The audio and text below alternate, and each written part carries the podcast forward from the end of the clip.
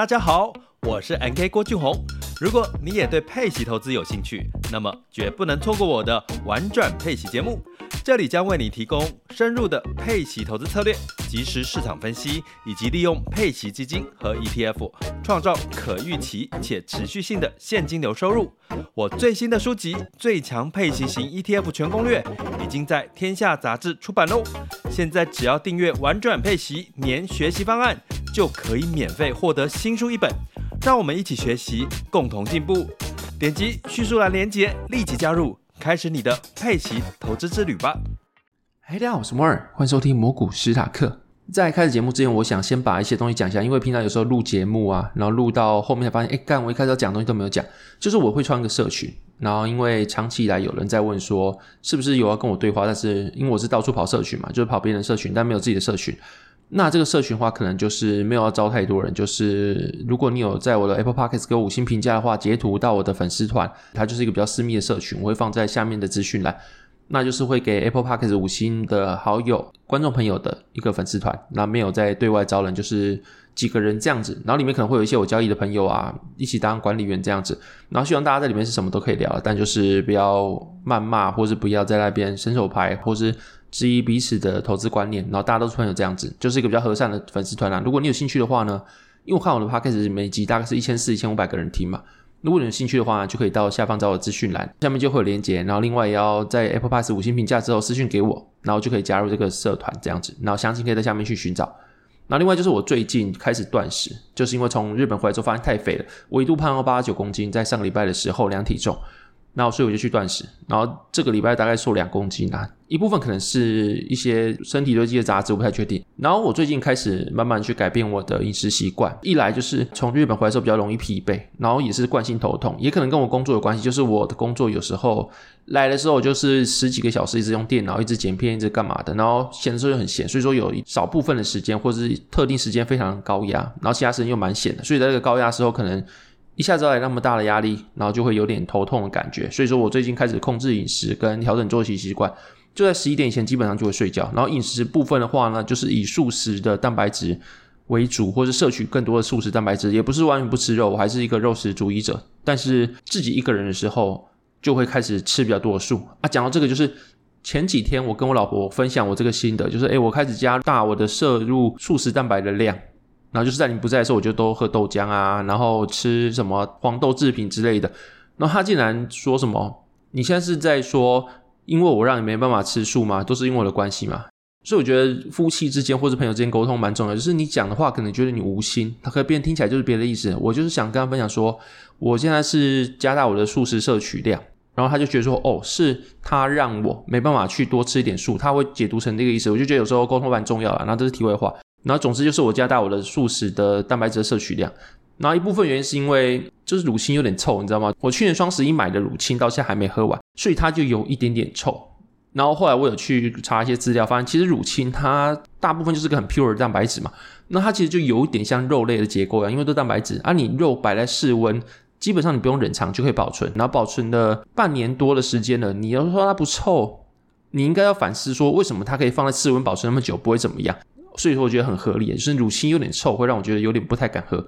然后另外就是乳清的制造上面，其实有时候因为经过很多高压或是高温等等的处理，所以有时候蛋白质在这个过程中，它会产生一些结构的改变。然后所以导致说你可能真的可以吃到那么多克蛋白质，它没有骗你，但是你能摄取到多少，你能吸收多少不太知道，因为它有些结构已经改变，不是人类可以吸收那么完整蛋白质的那种分子结构了嘛。所以我加大从素食去摄取蛋白质，一来就是因为乳清它有点臭，然后二来就是我不太确定说这样子喝乳清它的蛋白质量会有没有那么多，然后三就是最近看到一篇研究报道是说。高蛋白的饮食，它会让人变老，尤其是动物性蛋白。它的意思是说，你应该减少动物性蛋白摄取，然后增加你的植物蛋白摄取。蛋白质还是很重要，但是你的摄取源也很重要。因为如果你是六十五岁以上的老人的话，因为你蛋白质合成能力减弱，你可以增加蛋白质摄取，是从动物没关系，因为动物是比较容易摄取到的嘛。但是一般人的话，建议就是摄取体重零点六到零点七克的蛋白质，比如说你六十公斤，你就摄取个六六三十六三十六克的蛋白质就差不多。如果你没在重训，啊，如果重训的话，大概就是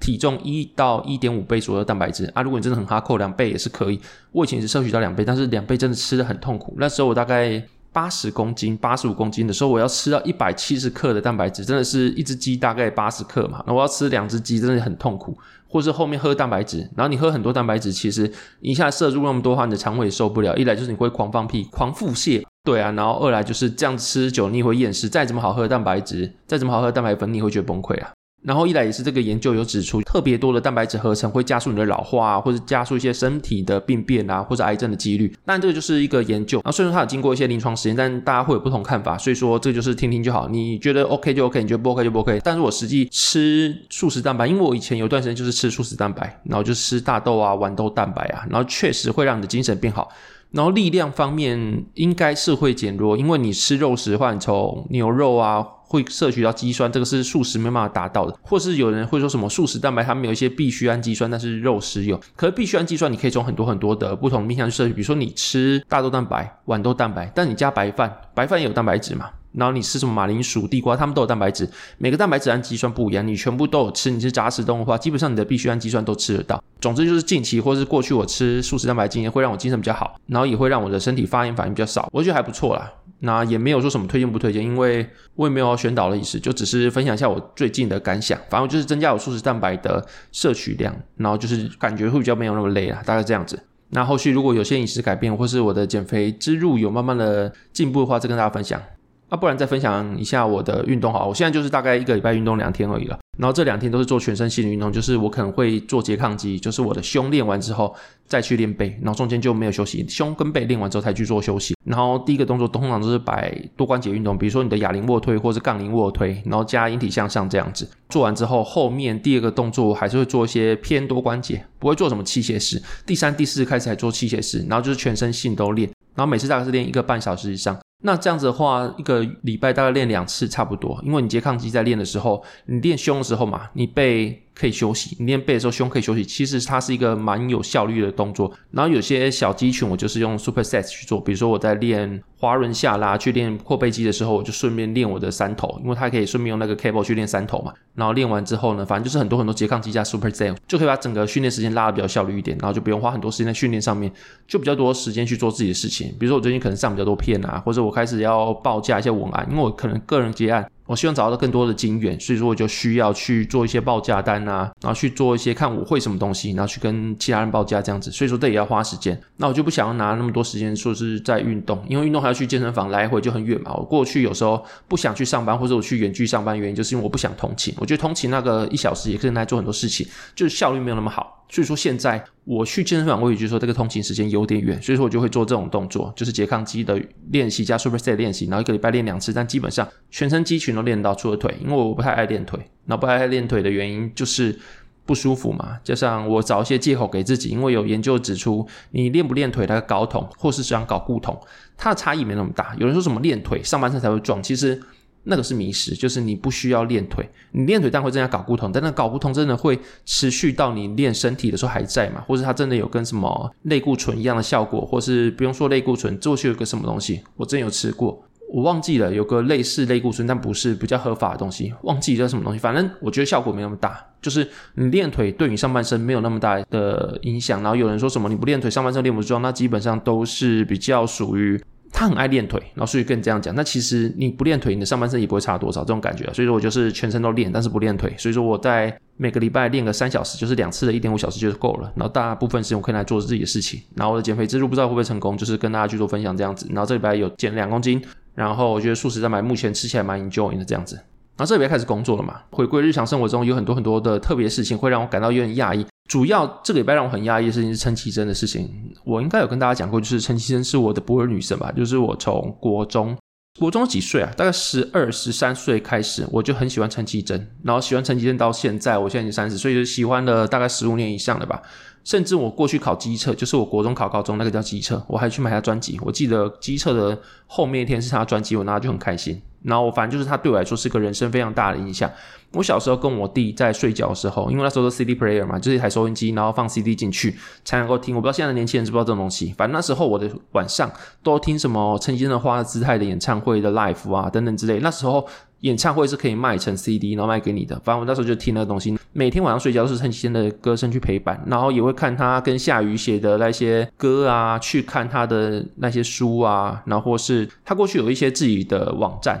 然后有些他的拍照或他的人生哲学之类。反正我就很喜欢这个人，然后他对我来说就是一个。女神，或是你要说一个信仰吧，因为我不没有见过她本人，我也没有想说我要见到她本人。或许我喜欢是一个她的形象，我甚至她这个人不存在也没关系，我就是有个形象，有个东西让我信仰，我就可以往前走这种感觉。所以说，陈仙对我来说就是一个非人化的存在，就是一个比较属于形象神格化的存在。那过去她当然有跟一些人传绯闻嘛，就是已婚的男子。那时候我会觉得说，神也是人。每个人都有自己的感情，都有自己在工作之余自己私底下的一些情感需要宣泄，或是一些需求。所以他跟其他人在一起，对来说可能就哦，我知道说他也是人，就这样子，但没有说有太大的冲击。但近期他跟钟成虎，因为钟成虎我也很喜欢，他跟钟成虎都是我很喜欢的人。然后近期钟成虎发文嘛，因为他跟陈綺贞在一起要四五年左右，就在一起很久。然后后面他们分手之后呢，我也就说走到分手好聚好散是一个蛮 ideal 的。ending，然后现在开始，钟成虎又开始发文说什么陈綺贞人设崩坏，他不是这样子人啊，他私底下怎么样，然后账结不清啊，然后大头症啊之类的，然后陈綺贞当然又反驳嘛，说什么他钱没有给足啊，然后他怎么接案有问题啊之类，然后也有人跳出来去挺陈綺贞，说他私底下不是这样的人，比如说他可能开书店，陈綺贞永远都是没有大牌的气势啊，然后默默的跟他预约书店，默默的来，默默的把每个自己的。作品自己来看，不会给助理看之类的，然后人很亲切之类，反正两边的人都有不同说法。然后这对我来说就是有种，如果不是钟成虎错，就是陈其贞错；然后反之，如果不是陈其贞错，就是钟成虎错。反正就是这两个其中一个会是错的。所以说我信仰的两个人势必有一个人，他跟我过去的理想不一样，甚至说这两个人都跟我过去的理想想象的样子不一样。然后会让我觉得说，原来这世界没有神，就是长得三十几岁之后，我当然知道很多人，比如说王力宏爆炸啊，然后林俊杰怎么样之类，反正就是很多很多的艺人，然后渐渐的都传出他私生活怎么样。当然也是网络比较兴盛嘛，任何人都可以网络发言，所以说资讯流通很快。但是你会知道说，原来这世界上是没有神的，他们不是你想这样子。然后你一路以来的信仰只是你的信仰，不要对他们有过多的期待，应该要加入在他们身上，因为他们也是人，他们有自己的需求，他们可能私底下也会什么。抠屁股啊，然后什么之类，放屁啊之类，他们也是人类，他们的构造也是人类，总有一天会死。就是你看，最近陈其贞也老了嘛之类的，然后也会变成过去小时候觉得的阿姨的那种样子，然后甚至我可能在别人的眼中也是个大叔之类的。反正世上没有神，然后也不需要去过多的期待说哪个人会变成完人之类的。然后最终最终，我们都要接受，就是人性就是这个样子。然后喜欢一个人就专注在他的作品上。或是他的思想上面，但是思想会不会支撑一个人所有生活中日常的风格？或者这个人因为有这些思想，所以他就变得不一样？有可能不会。或者是你看那个许杰辉最近嘛，在 Me Too 事件中，过去他好像在大爱还是在哪里演戏，大家觉得他是一个很很有智慧的人，然后他形象也很好，甚至他以前好像是什么谁的管家，然后他又出了一本书，是说什么他的求职心路历程啊，他要怎么样子去职场，要怎么样谦卑，才会有人赏识他，他才能够有今天这个样子的成就。就最后发现，哎。他是个会对人家起一些色心啊、伸出魔爪的人，你会觉得，哎，好像思想不能够支撑一个人的行为啦，就是那个人会怎么样？跟他的思想其实是要分开看的，所以你会质疑说思想到底有什么用？因为思想并不会因为这个人有这个东西之后他就变得成熟啊。但是不知道，就是有时候你如果很脆弱的时候，可能思想你自己创造出来对你没什么帮助，但是对别人有帮助。就是你可能很脆弱或者你在迷惘的时候，别人的思想对你来说是有帮助。有时候你比如说你心里不好的时候，你不开心的时候，邓惠文的一些文章可能会对你来说有些帮助，你可能会因为这样觉得心里舒适一点，会找一些方向。但对邓惠文来说有没有帮助？我不知道。就是你自己创造思想的，你可能是最不被思想影响的人，或是最不信思想的人，就是你自己，因为是你自己创造。但对其他人说，他人的东西反而是一种，因为不是出自于自己身上的嘛，所以才是一种比较强力的信仰或强力的相信。因为不是出自于自己身上，可能就比较信吧。我觉得啦，可能就像怎么有些爸妈就永远是拿隔壁邻居或谁的儿子女儿来跟你比较，说什么哦，你看别人女儿儿子很孝顺啊，很怎么样之类的啊，你怎么做不到？啊，别人的儿子女儿当工程师，你怎么做不到？之类，就算你的儿子工程师好，他说啊，你别人都结婚了，你怎么做不到？就算人家的薪水比你低好了，永远都可以挑出你的毛病了。那拿别人比较好来比，就是可能别人的东西永远是比较好的，那思想可能也是，就是别人思想永远都是比自己的思想好，更值得去 follow up 这种感觉吧。我觉得啦，大概这样子，反正就是陈綺贞这件事情，还有钟成虎这件事情，会让觉得说，嗯，这世界上好像没有神诶，那我要依循什么过生活呢？好像还是依循自己吧，然后你可能还是可以把陈綺贞过钟成虎他们的音乐跟他们的个人行为去分开来看，但是说如果今天他们是什么犯罪，或者说他们的私生活很乱，那可能你可以再拿回来看。如果他们一直提倡就是纯净生活啊，然后一夫一妻呀、之类的，然后他们确实这样的人就表里不一的。我没有什么，我不是什么纯净生活跟一夫一妻派的人，我不是哦。反正就是我的意思是说，你不要表里不一。你如果表里不一，那可能可以另外看。但是如果今天就只是他原来会放屁，他原来也是人类，然后会怎么样之类的，那你把。这件事情拿跟音乐结合在一起，或拿跟作品结合在一起，说哦，你音乐这么好听，你的思想那么好，所以说你不应该放屁，我就觉得有点怪怪的啦。然后反正就是最近也在思考这件事情，然后现在又觉得说好像这世界上没有神吧，就这个历程，然后我也不知道后续他们会变怎么样，就是抒发一些自己感想这样子。然后除此之外，就是最近也开始做股市了嘛，总结的就是基本上最近这趟行情我没什么吃到，你不是完全没吃到，就是我有 NVIDIA 嘛，然后有一些。其他的部位，但是主要吃到是 NVIDIA 跟正二啊，然后其他的部位没什么吃到。那我在群主跟其他人聊天的时候，有人提到就是说，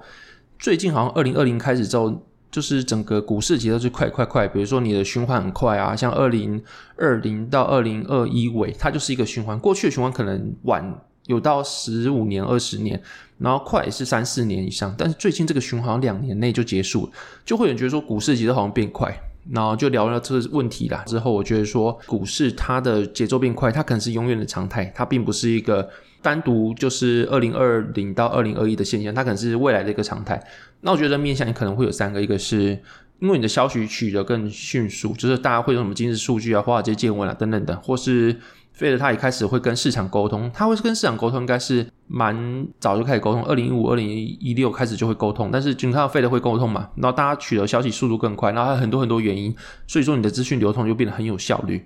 然后第二个就是交易的中介进步了，比如说过去我妈那个时候可能是用电话下单，那我有些比较股股市资深大哥还说他看过他爸妈那个年代，他的股票是纸本的，是你真的拿去什么？证券交易所嘛，还怎么样之类，去真的去交易一张纸回来的，你看那个流动性一定更差嘛，因为你要去交易一个股票。然后你还要拿股票去交易，股票再拿回来，那一定流动性更差嘛。然后你看现在二零一零之后，手机可以下单之后，你一定中介进步了嘛。然后随着越来越进步，你手机下单越越方便。你现在就是动动手就可以下单啊。过去可能要拿纸张去哪个地方换纸张之类的，然后后面是可能要打电话才能够下单。然后现在你看，现在是用手机点一点就下单了。所以你的中介进步之后，你的下单很简单，让参与市场门槛变低了，因为你的麻烦度变低了嘛。所以说参与者就更有意愿去做参与。然后所以说中介变低了。它也是一个让门槛变低、更多人加入的方式。第三个就是交易者的知识水平应该比过去高了。就是你说现在很多韭菜，你觉得很多韭菜好，但是你拿现在的韭菜跟三十年前、二十年前、十年前韭菜比，他们一定是比较知识一点。反正就是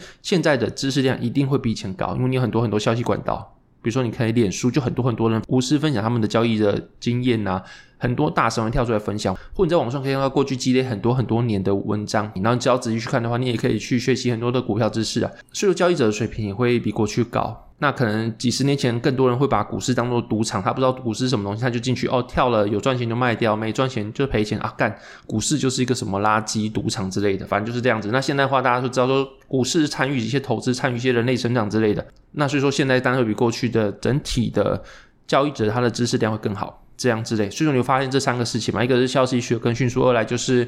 交易的中介也进步，手机下单等等。第三个就是知识水平变高，那他们都是什么？都是效率市场的一个。构成因子，所以说现在市场应该比过去还要效率。所以说是不是在这个情况下，一个事情出现之后，一个消息出现之后，它会被整体股价整个市场就反应的时间会比过去短？那你更效率的市场，你反应时间越来越短，那是不是节奏就越快？啊，刚刚那三个方向又是不可逆的。你的消息只会更迅速嘛？你 AI 出来之后是不是更迅速？甚至你不用自己下单，你用手机下单，然后你可能用 AI 去做什么 ChatGPT 的 API 去做判断之类的，然后或是你的交易者中介只会更进步，下单会越来越方便，然后知识水平应该也会越来越高吧？你应该不会有什么反人类的事情出现。所以这三个方向是不可逆的情况下，你的整体效率市场会更加效率，那你的节奏就会更快。就这个更快的节奏是不可逆的。所以我觉得说未来的节奏可能是更快，或整个景气循环它是会更短的啦。大概是这样子，甚至是你说有什么明显景气循环呢？在中期消息市场可能没有，因为超买超卖都是人性的代表嘛。如果未来人类不参与决策的话，就是纯粹是用那些 AI 去参与决策的话，是不是它就比较没有超买超卖的可能？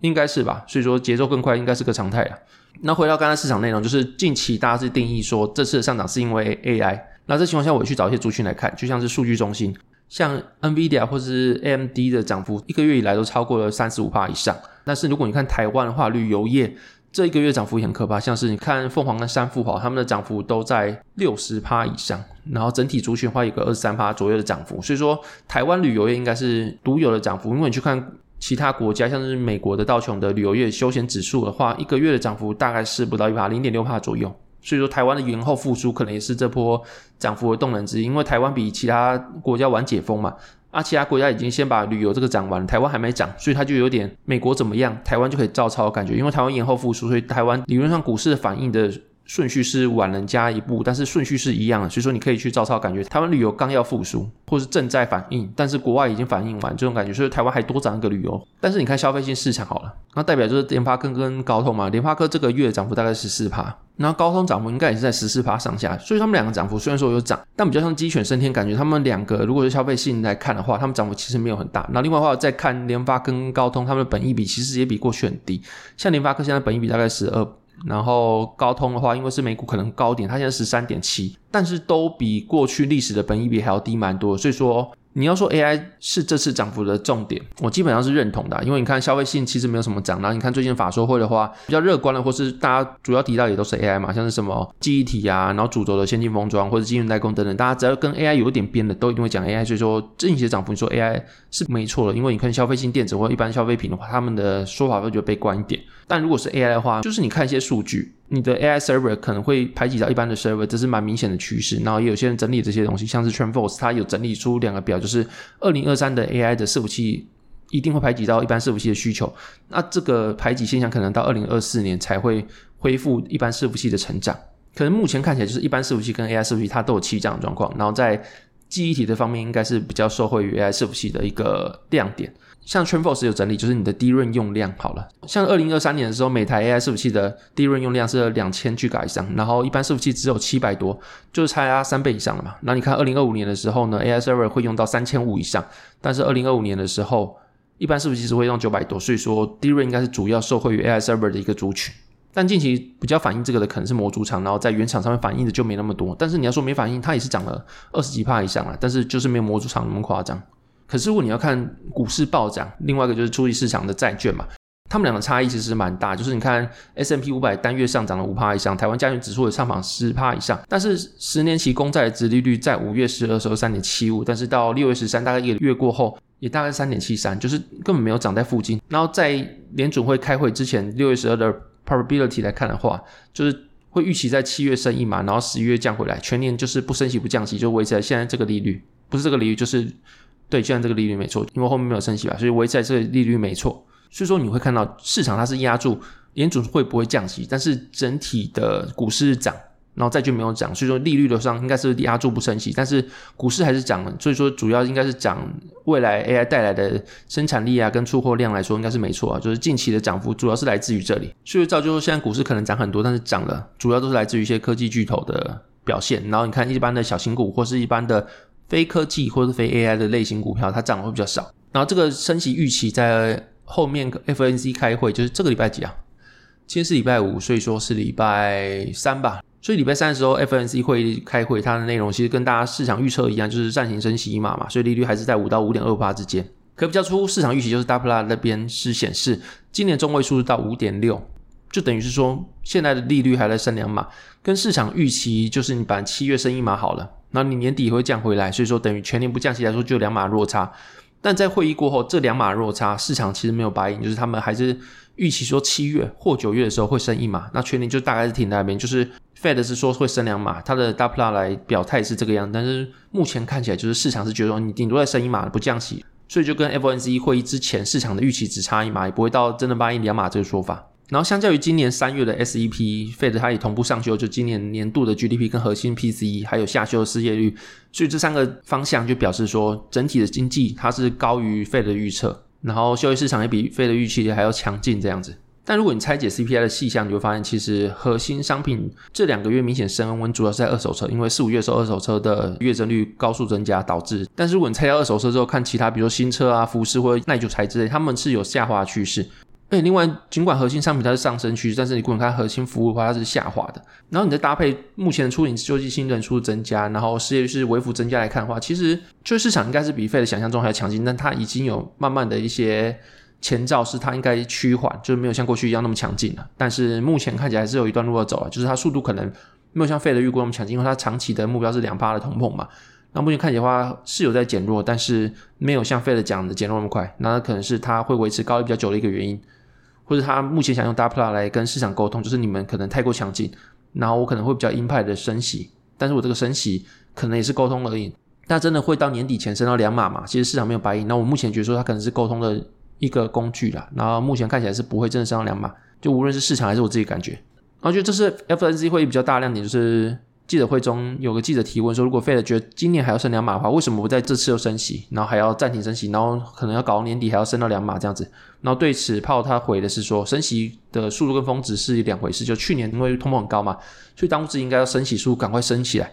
但今年来说，可能通膨已经得到一些控制，或者怎么样，反正就是完成一些阶段性任务之后，目前来看，就是峰值的评估是比较重要。就是这次的暂停升息，可能是让委员们有更多的时间去看整体数据，然后对这些整体数据进行判断，可能会升过多或升不多啊，因为可能货币政策它有它的滞后效应吧。那后续的话也可以在会后声明中看到相似的内容，大概就是说本次的暂停升息是为了让 Fed 有更多时间去观察货币政策的滞后效应这种感觉啦。所以我对这次 FNC 会议的我自己感想是。无论如何，就算是现在升息到终点，或者是未来还会升一两码之类，现在是距离升息终点非常的靠近。然后 Dot-Plot 出乎意外的中位数，我刚刚提过嘛，那可能就是 Fed 想控制市场情绪的一个工具。未来可能真的不会升到两码，甚至不会升息也有可能，或者升一码，反正就是它不会真的升到两码。我是目前这样觉得。然后在参考过去的时候，华尔街日报有讲到，就是靠他努力的避免信贷紧缩造成金融不稳定。但他同时还要对抗高通膨，所以说这让他很两难，因为你要避免信贷的紧缩嘛，你就要去放松你的货币政策，但是你要对抗高通膨，那你可能要升息，可能要比较硬一点。那这两个完全不同方向的货币政策，所以说让陷入两难。所以你看到这个，再看到 Fed 它这是暂停升息之后会后的声明啊，这些一些举动，我发现说其实 Fed 它是在关注目前的升息或者是信用紧缩，就有点像在多升一两码的感觉，因为你的市场资金也会被银行自主的减少，所以可能还会觉得说这个滞后效应可能有没有完全充分的反映到你的实体市场、实体经济来说，他们还是比较谨慎的态度啊。所以在谨慎态度下面，他们还会再继续升息下去吗？就是他们还在评估这件事情，他们已经纳入他们的评估考量里面，我是觉得可能就不会太升息的。然后第三个想法就是刚刚有提到嘛，就是六月第一周的初领失业金人数，这个数据来到二十六点一万人，也是自二零二零年九月以来上升四十八以上，所以整体趋势已经成型了，然后也往 Fed 想要的方向迈进。然后这个数据又是失业率的领先指标，所以说过去这个数据往上的话，失业率后续会往上。然后失业率特性就是你不往上就不往上，你一往上的话，失业率就会往上飙，蛮严重的。就是你可能平常就是一个上下盘整，但是你一旦出现的时候，它就是一个。蛮明确的一个向上的趋势，然后就比较不好压下来。所以说目前的话，这个方向应该是 Fed 想看到，但是可能速度比较慢一点。所以说 Fed 它还在观察，然后所以说还没有说这次不升息，他可能就是觉得这个速度比较慢，因为长期的目标是两趴的通膨嘛。那目前看起来离这个有点远，所以说他可能就是想要再用一些市场预期去降低通膨，或降低市场对于通膨的预期这样子。所以说后续失业率应该会有个往上拉的趋势，是拉的蛮急的。整理一下，就是 FOMC 会议后面跟一些市场涨上去之后这些看法，然后主要是目前看到蛮多人因为股市涨上去的恐慌，因为你看 All In Podcast 那些人应该是全世界的资产九十九趴，或是你说前一趴的资产量，他们应该是比较多资讯，对于一般散户来说，然后资金量比较大，应该更多人脉、更多资讯量的人，他们也在年初的 Podcast 的时候非常非常悲观，所以说你要说这次上涨是有人去先猜到或意识到吗？一定有。但这样人应该不多，所以说市场涨上去应该是很多人没有意料到。但是涨上去之后呢，很多散户想追，或者看到股价涨，就我没有在车上怎么办？但是如果你因为这样恐慌就去追，然后跟你当初为什么不买，可能是有些相悖的。就是你过去不买一定有其他原因嘛。但你想买原因确实因为股价上涨，就看数字讲话，那就一定是 FOMO 的情绪。那如果说现在恐慌的话，就是你买的不够多。那另外如果你真的要买的话，就是我可能因为上涨之后，你会觉得整体 AI 带动的一些生产力可能会比我过去想的还要强，或者怎么样。然后所以说我可能看错。股市上涨，我没吃到太多，然后可能想买的话，本波上涨刚才有讲到，就是非常集中在大型科技股，所以说你从全球基金的金流流向也可以看到，目前来说基本上都是流到科技股，这些东西你可以在我的方格子的文章看，我都有蛮多附图的详细的解说。那如果你现在买的话，因为我觉得也可能要买，因为这个东西如果看错的话，其实就是一个长牛。那你要买的话，其实市场上其实有很多便宜的股票，因为大环境允许嘛。因为你又不是什么二零二零二零二一这样子，可能费的砸钱下去之后，所有的估值都涨了。现在主要是涨来大型科技股的话，那可能一些小型股或一些消费性循环的股票，它涨幅比较小。然后估值也是在历史区间相对低的，所以说后续如果真的是泡沫，也不是说泡沫，就是如果后续真的有一波下跌修正的话，你涨比较多，理论上修正比较多；你涨比较少，理论上修正比较少嘛。所以你可能就面对后续的修正的话，它的防护力比较强。是说现在不是说股票都涨，你还是能够在这个市场上找到比较便宜的股票。它跟二零二一年用资金量堆叠的情况是不一样的。然后如果说今年是升息的终点的话，配债券就是合理的选择。我讲了很多次，但是基本上债券目前我也不会演，就是它表现不好。但是配债券理由没有消失，所以我的债券一直都在。然后我的正二部位一直都在。然后也因为我没有预测市场的正二部位，让我吃到了蛮多涨幅。我正二目前来说未时间损益是四十五趴以上，但我还是不会买，因为我永远是放在那边的。然后也有人问过这个问题，我就是正二就是不预测市场的部位，我只会慢慢增加，但是我不会去卖掉正二的部位。也是因为这是不去预测市场的部位救了我整体绩效嘛，不然说我现在绩效应该也是离大盘惨。如果全部黑在的话，我应该是一直在那边盘这样子的。那如果黑天鹅一直没出来的话，或者恐慌一直没出来的话，我可能这波的上涨我就完全吃不到这样子。然后刚刚有提到啊，就是目前来说基本上都涨大型股，然后小型股没什么涨。虽然说你看指数的时候都涨很多，就是看 S&P 500现在已经突破今年的新高，但你去看罗素两千的话，应该离高点还有个七趴左右。然后所以说受到高利压抑的估值，其实小新股来说会比较严重，到现在还没释放。所以本轮的起涨就是跟利率无关嘛，因为你的利率还是维持在高档，然后被压缩最严重的族群还是没有涨。那看债市也压住今年不降息了嘛，所以说目前来说涨都不是利率问题，而是可能下一个循环或下一个生产力的预期，然后可能是 AI 带动的。这是目前比较能够得到的结论，可是目前可能有些隐忧是要注意的，主要是消费性电子或消费品的疲软，他们就来自于中国市场的疲软，因为中国市场也是全世界前三大的消费性市场嘛，然后中国非常疲软这件事情，其实大家也看得到，然后也有蛮多文章指出，目前中国人民银行反而是调低了七天期的逆回购的基点，然后这是过去十个月以来首次看到这个情况的，然后就导致说中国可能是有些问题，然后中国逆回购跟美国逆回购是不一样，美国逆回购是从市场上收钱回费的那边嘛，然后中国逆回购是从人民银行去把钱拿到市场，所以说他们两个的方向不一样。美国就是紧缩，中国就是放松，或者是说鸽派，然后就是放宽利率政策这样子。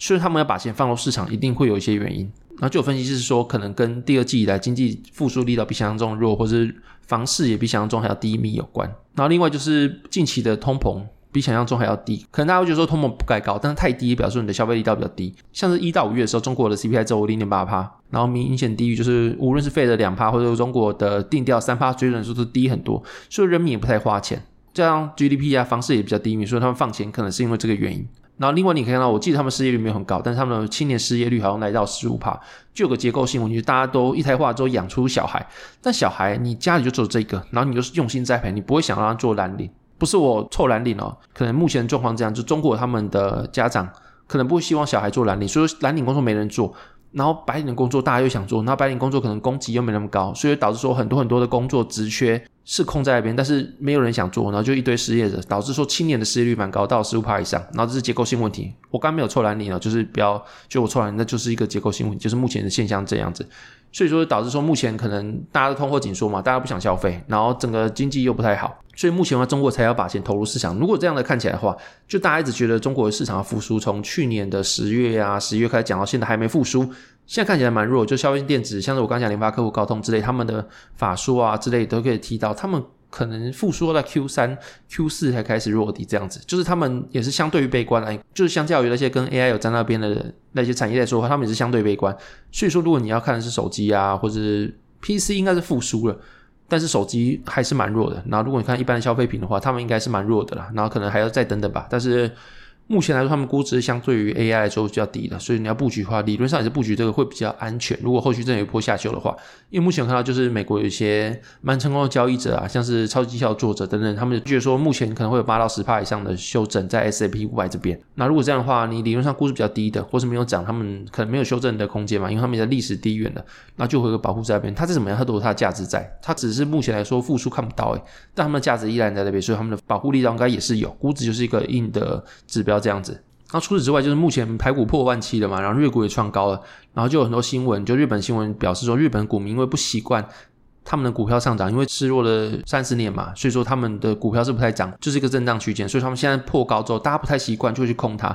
然后就会很多人被嘎，然后这个情况也出在台湾，就看到很多 PPT 的文章，他说可能破万八就空，破新高就空，或是根本没人觉得会破万七，所以说你如果跟整个市场。的散户情绪对冲的话，可能胜率比较高吧。我觉得可能会有这个概念，我也不太确定是不是。但是目前来说的话，你看小台方向基本上都跟股市不一样。小台如果空的话，基本上股市又涨，然后散户的方向都跟股市不一样。所以你看，目前台湾还有蛮多说什么万八就空或怎么样之类，那可能表示股市还有一波在涨，或是有些朋友在金融工作会说什么，他们金融工作那些人啊，被强迫要买入。NVIDIA 或是 AMD 这些暴涨股票，避免他们的机构错入过整段的 AI 上涨行情，因为这没有人想过。所以说，你说台股在今年会不会破前高？我不知道，因为目前的话跟我想象也不一样。我有觉得说债券可能会有蛮好表现，也没表现，但是配债券理由在，所以我就留着。但是你说会不会破前高？我在年初是觉得不会，但目前的话我不敢预设。那如果会破前高的话，表示说目前涨势没有结束，虽然说可能会有一波修正，刚刚讲到，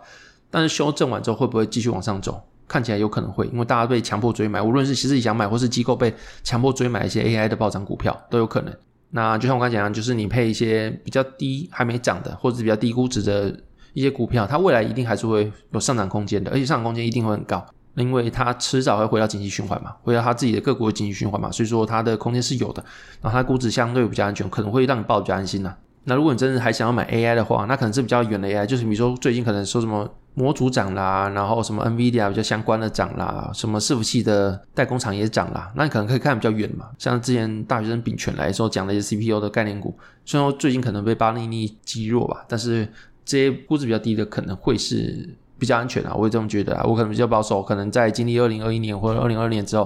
然后资产量没有像以前那么低的时候，可能会觉得嗯，少赚就好。然后至少这些钱我过得开心，不需要说什么去追求暴富，然后没有暴富就睡公园之类。现在已经离睡公园蛮远，但又不想要再回到那个时候，所以就可能相对也会比较保守，大概这样子吧。啊，这节目到这边，现在进入讲话时间。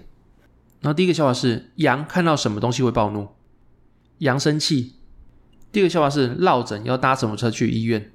接驳车。好，这节目的本如果喜欢内容，可以在 Apple Podcast、Mr. Bus 跟 Spotify 给我五星评价。那如果有给我五星评价，我可以在下面的资讯栏找到社团连结，然后把你的五星的截图传给我的粉丝团之后呢，就可以到里面去跟我们一起聊天这样子。然后也可能不会有太多产业资讯内容，就大家来交个朋友这样子吧。那如果喜欢内容的话，也可以透过小赞助方式支持我，或是在下面找我的商业合作信箱。那这样子吧，拜拜。